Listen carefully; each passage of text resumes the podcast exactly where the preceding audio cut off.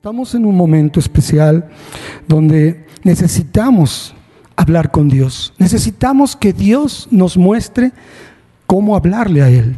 Y sabes, eh, dando seguimiento de alguna forma a aquel pensamiento que transmití hace unas semanas, esa, esa reflexión donde decíamos, alma mía, no te afanes, decía que un punto de equilibrio en la vida del Hijo de Dios es la oración. Y la oración tiene que ver con algo demasiado importante, que es hacer pedir de acuerdo a lo que Dios quiere. ¿Y cómo lo podemos pedir? Es a través de su misma instrucción. Por eso quiero en esta noche que me acompañes, te ruego que me acompañes, para que podamos escuchar una porción interesante de la escritura y sobre de ella comenzar a reflexionar. Así que hermanos, Abre tu escritura, te invito a que la abras en Marcos capítulo 10, el Evangelio de Marcos capítulo 10, verso 46 al 52. Y como sé que está ahí en la pantalla, vamos a comenzar a ver y yo la voy a llevar, tú léela en tu pensamiento y escucha esto. La porción dice así, que al salir de Jericó, él, Jesús y sus discípulos y una gran multitud, Bartimeo el ciego, hijo de Timeo, estaba sentado junto al camino mendigando y oyendo que era Jesús Nazareno, comenzó a dar voces y a decir, Jesús, hijo de David, ten misericordia de mí. Y muchos le reprendían para que callase, pero él clamaba mucho más, Hijo de David, ten misericordia de mí. Entonces Jesús vino deteniéndose. Jesús deteniéndose, mandó llamarle y llamaron al ciego diciéndole, ten confianza, levántate, te llama. Él entonces, arrojando su capa, se levantó y vino a Jesús. Respondiendo, Jesús le dijo, ¿qué quieres que te haga? Y el ciego le dijo, Maestro, que recobre la vista. Y Jesús le dijo, vete tu fe te ha salvado. Y enseguida recobró la vista y siguió a Jesús en el camino.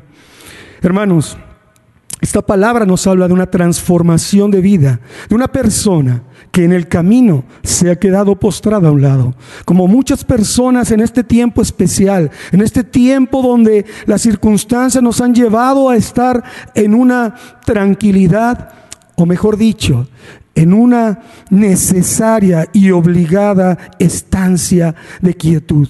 Por eso, esta cita, aquellos que están sentados en el camino, aquellos que por un momento han dicho, ¿qué haré? ¿Cómo, es, cómo debo de continuar?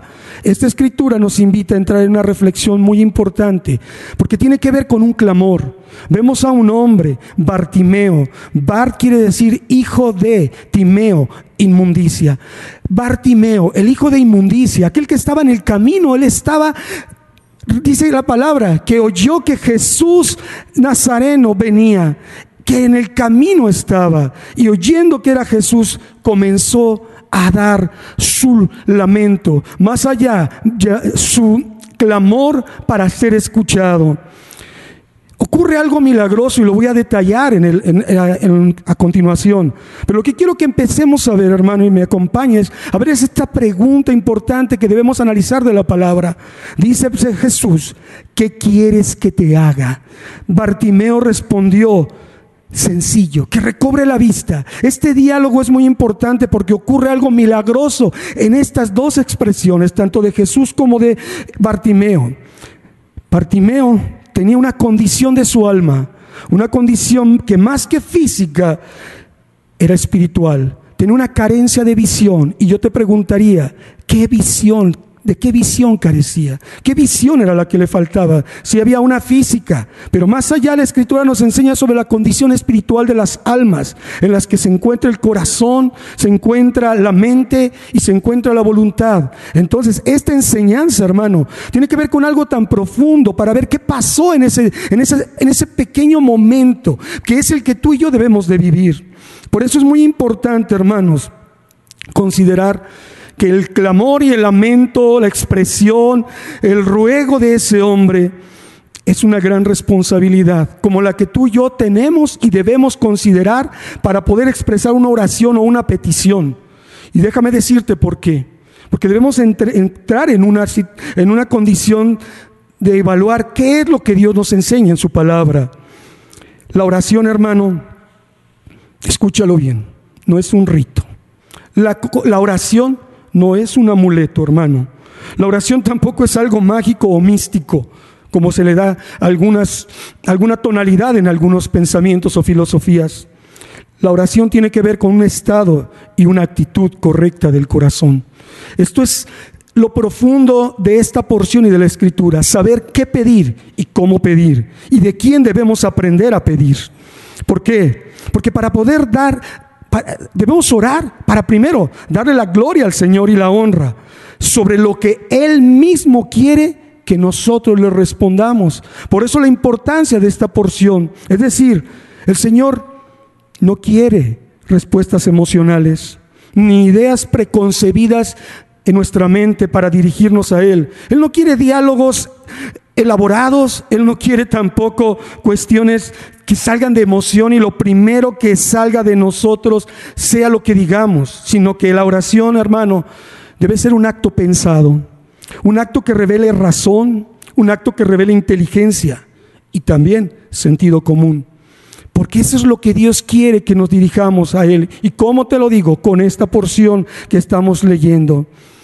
En esta porción nos damos cuenta que no es pedir por pedir. Al orar no es pedir por pedir, ni lo primero que te digo que venga a nuestra mente. Y hasta lo puse cuando reflexionaba sobre esto. Dios no es un genio de una lámpara maravillosa para conceder deseos. No, hermanos. No. Aquí esta porción nos enseña que aquel hombre recibe una instrucción específica y clara del Señor con una pregunta. ¿Qué quieres que te haga? Esta pregunta que le da a aquel hombre lo invitó, lo llevó a hacer un alto, una exhortación a calmarse, una invitación a pensar para saber qué decirle al Señor en un enfoque real de su ruego, de su petición. ¿Qué quieres que te haga? Mira qué pregunta tan interesante. Si a ti y a mí no las hacen, con ese entorno y con ese contexto de un alto y entrar en calma, nos invita a una reflexión y a salirnos de la equivocación de considerar la oración como una acción meramente emocional, hermanos. Si reconocer, sí, hay algo importante. Debemos reconocer la realidad de nuestra situación, cualquiera en la cual pudiéramos estar o estamos o estás en este momento. Existe dolor, existe aflicción, es real. Ese hombre, Bartimeo, realmente tenía una aflicción muy grave. Era alguien que estaba postrado al lado del camino, se había cansado, había dejado de, andar, había decidido quedarse. Pero Dios no quiere que te quedes tú así como Él. Dios no quiere que nos mantengamos en esa situación de no hacer nada y de entrar en una falsa comodidad, hermano. Partimeo cuando se acerca al Señor, cuando ese hombre decide tomar acción, escucha, él ya tenía muchas expectativas para poder decir cuando tenga oportunidad de que el Nazareno pase, de que el Hijo de Dios pase, porque él sabía que era el Hijo de Dios. Tenía angustia, hermano, tenía dolor. Su situación de vida le traía un pesar a su alma y a su corazón. Pero sabes, cuando él toma esa decisión, su respuesta, la respuesta que encontró con el Señor ante la cercanía que él mismo, acabamos de leer, que provocó, ese hombre, hermano, por abrir su boca, nos enseña algo muy interesante. Y esto me deja ver esa, esa circunstancia sobrenatural que ocurre entre la acción de decidir buscar a Dios y buscarlo de una manera correcta y lo que Dios responde cuando se le busca de esa manera correcta. En el pensamiento de eso que ocurrió, Dios trae paz, Dios trae confirmación a aquel hombre. Y lo voy a decir más adelante, ¿qué ocurre? Y es la colaboración de Dios con su Espíritu Santo, contigo y conmigo, para poder orar como debe de ser. Así que lo que pasa aquí en el pensamiento de aquel hombre que tuvo ese valor de clamar a Dios, recibió algo aquí. Dios le dio esa confirmación después de que le dijeron, levántate, ten confianza, te llama.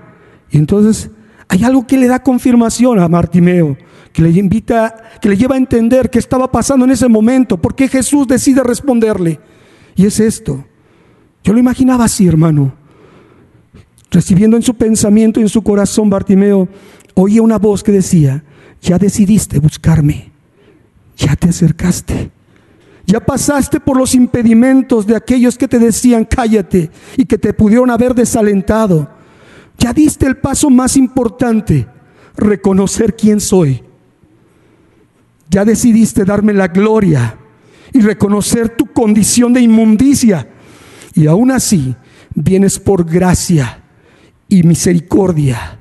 Entonces, cálmate, calma y piensa bien. ¿Qué quieres que te haga? La pregunta inteligente llevaba a ese hombre a brindar una respuesta inteligente, una respuesta pensada y una respuesta bien enfocada en esa oportunidad de encontrarse con un Jesús que le decía, aquí estoy, ¿qué quieres que te haga? Sabes, hermano, muchas veces buscamos al Señor para pedirle simplemente por el hecho de pedir. Por nuestras reales circunstancias, eso es claro y es real, hermano, pero sin saber si lo que estamos pidiendo tendrá justificación y razón para poder ser respondido. Escucha lo que te digo. Muchas veces pedimos por pedir, porque es un acto emocional, una respuesta de nuestra misma naturaleza. Porque una característica de la debilidad del ser humano, hermanos, es acercarse a Dios solo para buscar sus manos, solo para pedir. Y de verdad, yo te invito a tu reflexión, a tu observación. Date cuenta, muchas veces cuando las personas oran, las palabras que se expresan prioritariamente en un porcentaje que puede ir más del 90% en una oración son, te pido, te pedimos, te rogamos, dame, concédeme, necesito, quiero. ¿Está mal eso? No, hermano. Cada quien sabe cómo aprendió a orar. Pero el Señor nos está diciendo aquí que en medio de su bondad nos escucha. Sin embargo, dice que necesitamos de Él para poder, para poder pedir bien. Y de esto quiero llevarte rápidamente a la cita de Romanos 8, 26 y 27. Esto es muy interesante, esta reflexión que voy a hacer por primera vez en un púlpito, hermano. Pero sí quiero dejarlo claro, porque no es pedir por pedir, hermano. Debemos de pedir a Dios que nos enseñe a pedir y que Dios mande su ayuda para poder pedir conforme a su voluntad. Y escucha lo que dice Romanos 8, 26, 27. De igual manera, el Espíritu nos ayuda en nuestra debilidad pues, ¿qué hemos de pedir como conviene? Y la escritura dice ahí, subrayalo hermano, no lo sabemos, pero el Espíritu mismo intercede por nosotros con gemidos indecibles.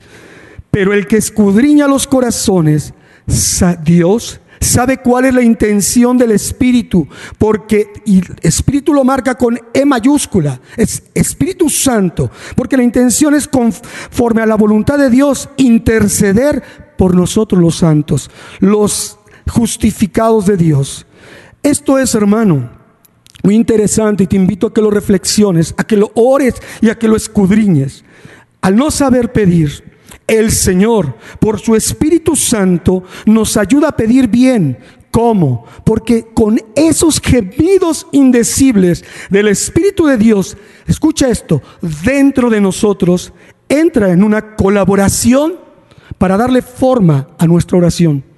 No es que Él pida por nosotros. El Espíritu Santo no va a hacer lo que tú y yo debemos de hacer. Es más, nadie hace por ti lo que tú no hagas por ti. Cuando tú, tú te acercas a una persona a orar, la persona va a colaborar contigo, pero jamás va a estar en la misma intensidad de la oración que surgirá de tu corazón y por tu necesidad para clamar de una manera correcta al Señor.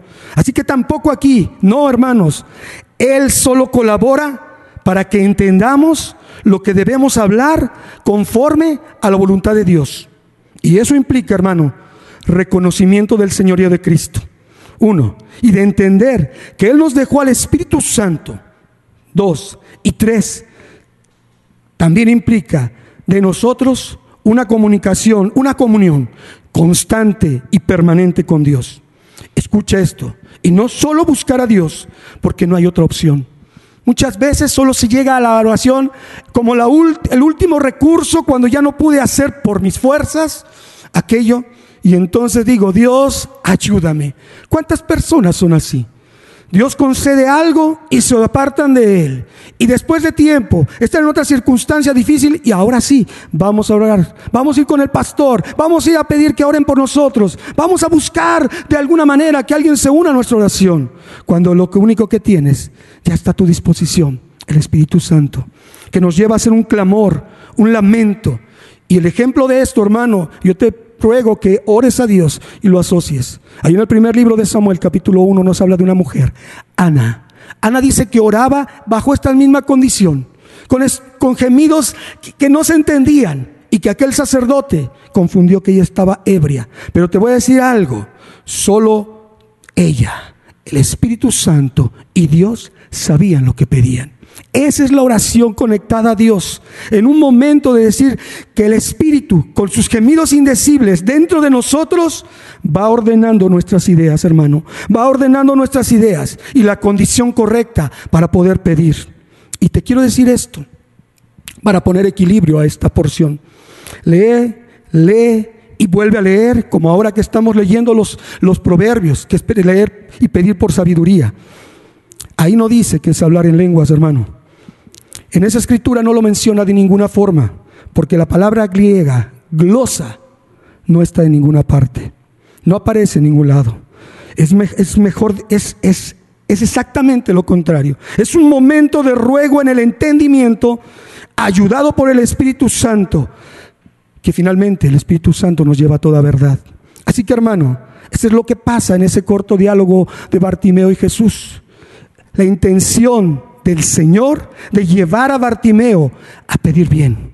La oración implica ser específicos, hermanos, y congruentes con lo que debemos pedir.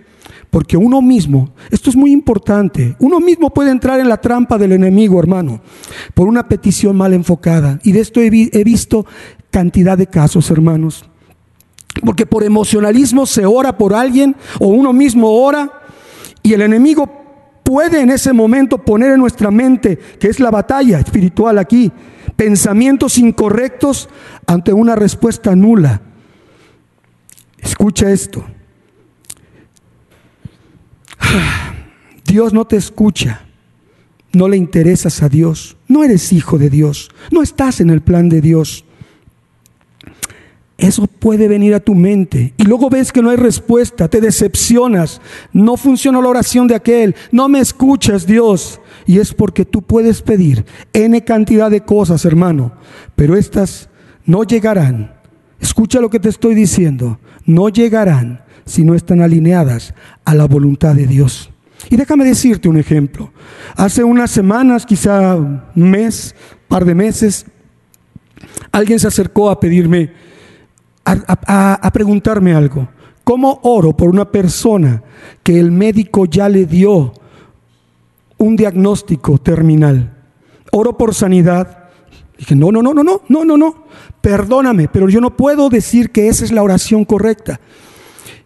Ellos, estas personas en el Inter, bajo una situación de amor por su prójimo, por esa persona, bajo una situación que los llevó a una emoción, le dijeron, hasta tiempo para levantarse de esa enfermedad terminal. En tantos meses, por estas circunstancias que Dios nos está confirmando, tú te levantarás. Pero aún así tuvieron la intención de venir a preguntar y buscar un equilibrio, cómo orar. Hicimos una videollamada en la cual toda la familia de aquella persona estaba presente y me pidieron que diera una palabra para esa circunstancia. ¿Y sabes qué palabra di? Palabra de aceptación de la voluntad de Dios. Jamás el Señor me llevó a, dar una expectativa incorrecta viendo en esa videollamada a la persona postrada en la cama. Hermanos, lo que necesitaba oír esa, esa gente, esa familia, era lo que era el propósito de que aquel Cordero Pascual personas que no conocían de Dios, estaba pasando para que ellos conocieran que había un propósito sobre sus vidas. Dios hizo la obra porque les trajo a ellos calma, les trajo a, a ellos la, la parte de sentirse tranquilos de que lo que estaba pasando estaba en el control de Dios. Y déjame decirte, un par de semanas después, aquel hombre partió. Si yo hubiera orado por una sanidad, por emoción, sin alinearme a que si era la voluntad de Dios que sucediera, sabemos que podemos encontrar milagros de parte de Dios. Pero sabes, hermano, esa no es la dirección. ¿Qué quieres que te haga? Dice el Señor.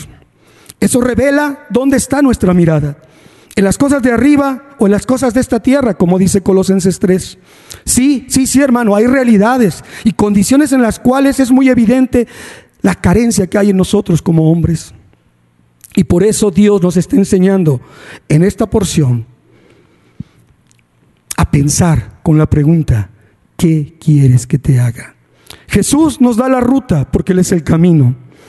Jesús nos habla la realidad porque Él es la verdad. Y nos muestra hacia dónde dirigir nuestras oraciones porque Él es el que nos lleva a la vida y a la vida eterna. ¿Quién mejor Jesús que Jesús para enseñarnos a orar? Orar a Dios, hermano. Pedirle a Él algo debe tener sentido. Y te lo digo por este tiempo donde estamos. Tiempo donde hay incertidumbre por lo que el hombre dice, por lo que el hombre hace, por lo que tú y yo mismo tenemos que, que ver cada día. Y si nos vamos a esas cuestiones, hermano, y podemos hacer algo que no es lo correcto al estar orando unos por otros, nos vamos a decepcionar. Por eso la pregunta es, ¿qué quieres que te haga? Y esto de entender que debemos analizar, escucha lo que te digo hermano, no me crucifiques, solamente lee la palabra. Debes analizar y contrastar tu petición con la escritura. Y la escritura es la voluntad de Dios. Y esto implica buscar a Dios y su presencia. Él mismo dijo, búsquenme y vivirán en Amós 5.4. Búsquenme y vivirán. La verdadera búsqueda de Dios y la búsqueda de su voluntad, que es a través de la escritura, a través de leer la escritura, nos mostrará entonces la manera y la forma de dirigirnos a Él para obtener respuestas certeras como lo obtuvo el ciego Bartimeo. Una respuesta certera. La escritura que estamos meditando nos enseña que es con calma, que no es con palabras atropelladas, hermanos Imagina nada más algo con lo cual yo me puse a pensar. ¿Cuánto tiempo Bartimeo contuvo sus ruegos y todo lo que quería decirle al Señor, hermano? Pero cuando clamó a él, Jesús, hijo de David, mostró algo que ni siquiera los escribas, los hombres doctos, aquellos que creen que tienen la mejor teología, no reconocieron a Jesús. Pero él reconoció quién era Jesús, el Mesías, y le ofrendó la honra de vida a su nombre.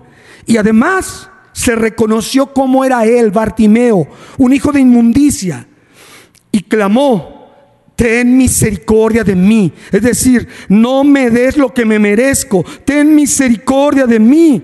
Entonces el corazón de Jesús escucha. Cuando tenemos esa oportunidad de hacer un clamor correcto, dirigir una oración de vida, entonces el corazón de Jesús, dice la palabra, mandó para que le abrieran paso. Lo llamó. Y sabes, no dice el nombre de quienes envió, pero ahí estaba el Espíritu Santo, el que nos ayuda cuando no sabemos qué pedir. Y él recibió como ahora tú lo recibes, esta exhortación. Ten confianza, Él te llama, quiere escucharte. Qué tremendo, hermano. Quiere escucharte. Y entonces el hombre se rindió. Ese hombre se despojó de lo único que tenía. Dice que botó su capa, su manto. Y recibió la pregunta inteligente del Señor. Y él respondió con calma e inteligentemente que recobre la visión. No hubo palabras atropelladas, no hubo mucho grito, no hubo muchas cosas, hermano. Hubo respuesta inteligente cuando Jesús dio la pauta. Ahora es momento. Después de que me adoras, después de que reconoces quién soy, y después de que reconoces tu condición y te despojas de quién eres y no vienes a mí con exaltación creyéndote más de lo que eres, entonces tu respuesta será, que recobre la visión. Es decir, ese hombre se ubicó donde estaba parado y quién era él. Así que hermano, cerrando esta reflexión, te digo, hay dos cosas a considerar al expresar una oración, hermanos. Uno, la situación de tu realidad. No importa cuál sea, solo mantén calma. Solo mantén calma. Para decirle algo muy importante al Señor, que el Señor, el Señor Jesús mismo nos enseñó. Si te es posible, puede hacer Dios cosas, puede hacer milagros, pero es si es posible. Si no, no se haga mi voluntad, sino la tuya. Entendiendo que la voluntad de Dios está sobre todas las cosas, hermano. No dudando lo que Él pueda hacer, pero tampoco alardear de lo que quisiéramos que Él hiciera, hermanos. Es la realidad de la oración, hermanos. Y que probablemente nunca sucederá. Caso como el ejemplo que les di. Y la segunda es no ceder a la mayor tentación que tiene que ver con nuestra identidad. Ahí en Mateo 4 vemos cómo el enemigo buscó tentar a Jesús. Y le dijo, si eres, si eres hijo de Dios, fíjate la tentación, dudando de la identidad de, de Jesús, que Jesús dudara de su identidad. Si eres hijo de Dios, di que estas piedras se conviertan en pan. Y Jesús respondió con la escritura, no solo de pan vivirá el hombre. Jesús apetecía comer, tal vez, sí. Pero hay algo muy importante, no terminaba todavía lo que Dios estaba tratando con él. Quizás una oración no respondida en este momento es porque Dios no está terminando todavía lo que está tratando contigo. Jesús conocía que la voluntad de Dios no estaba en su necesidad inmediata. Y es algo que nos invita a que nosotros comprendamos, hermano. Y no se desalentó con la tentación del enemigo. De esta manera, Él nos dio el ejemplo claro de responder de la manera correcta, tanto a Dios como al enemigo. A Dios, no se haga mi voluntad, sino la tuya. Y al enemigo, escrito está. Escrito está. Jesús nos enseñó a confiar en el Padre y no alardear, sino utilizar bien la palabra de verdad. Hermano, te exhorto en el nombre del Señor a que tú veas esta, esta reflexión de este hombre que se acercó al Señor para orar de una manera correcta. Termino con esto. Escrito está. No andamos por vista, sino por fe. Segunda de Corintios 5:7. Eso, no andar por vista. La vista de Bartimeo no era la vista física, era la de la fe lo que lo llevó a acercarse a Jesús. Y eso lo llevó a Jesús, el autor y consumador de la fe. Jesús dice, no te he dicho que si creyeres verás la gloria de Dios. Me estoy contradiciendo, no hermano. Aquí la pregunta es, ¿creer en qué? ¿En lo que pedimos o en el que nos puede dar lo que pedimos? Y esa es la diferencia. Jesús hacía lo que su Padre. Él no vino a hablar su propia doctrina, sino él hablaba la doctrina del Padre, Juan 7:16. La aprendió y la practicaba. Jesús nos muestra la importancia de conocer la voluntad de Dios. Lucas 22:42. No se haga mi voluntad, sino la tuya. Pero para llegar a esto, Romanos 10, 9 y 10 nos dice que debemos de confesar con nuestros labios y reconocer con nuestro corazón que Jesús es el Señor. Por último, el mundo nos reconoce como un hijo de inmundicia y aún nosotros mismos, todos somos pecadores. Pero el que reconoce al, el señorío de Jesús cambia su identidad y es Jesús y la fe en Él lo que abre un camino nuevo para acercarnos al trono de la gracia. Y esto es para acercarnos a orar y para pedir bien, conforme a la voluntad de Dios, para pedir sabiamente y entonces poder recibir más de lo que pedimos, si es su voluntad, la transformación integral de nuestro ser. Padre, en esta hora, Señor, rogamos que esta reflexión, esta palabra, para estos momentos específicos de alinearnos en el equilibrio de la oración ante las circunstancias de nuestra vida, tú puedas enseñarnos, con la colaboración de tu Espíritu Santo, a pedir conforme a tu voluntad, a pedir bien y ser como ese hombre Bartimeo, acercarnos reconociendo una condición de vida, pero reconociendo el señorío del Señor y entrar en calma para responder inteligentemente cuando el Señor nos pregunta de manera inteligente, ¿qué quieres que te haga? Señor, sella tu palabra en tu pueblo, sella tu palabra en, el corazón de cada uno de aquellos que aún sin reconocer tu señorío escuchan este mensaje, afírmalos y confírmalos en tu camino. Te damos gracias en tu nombre, en el nombre de Jesús. Rogamos siempre tu voluntad. Amén y amén.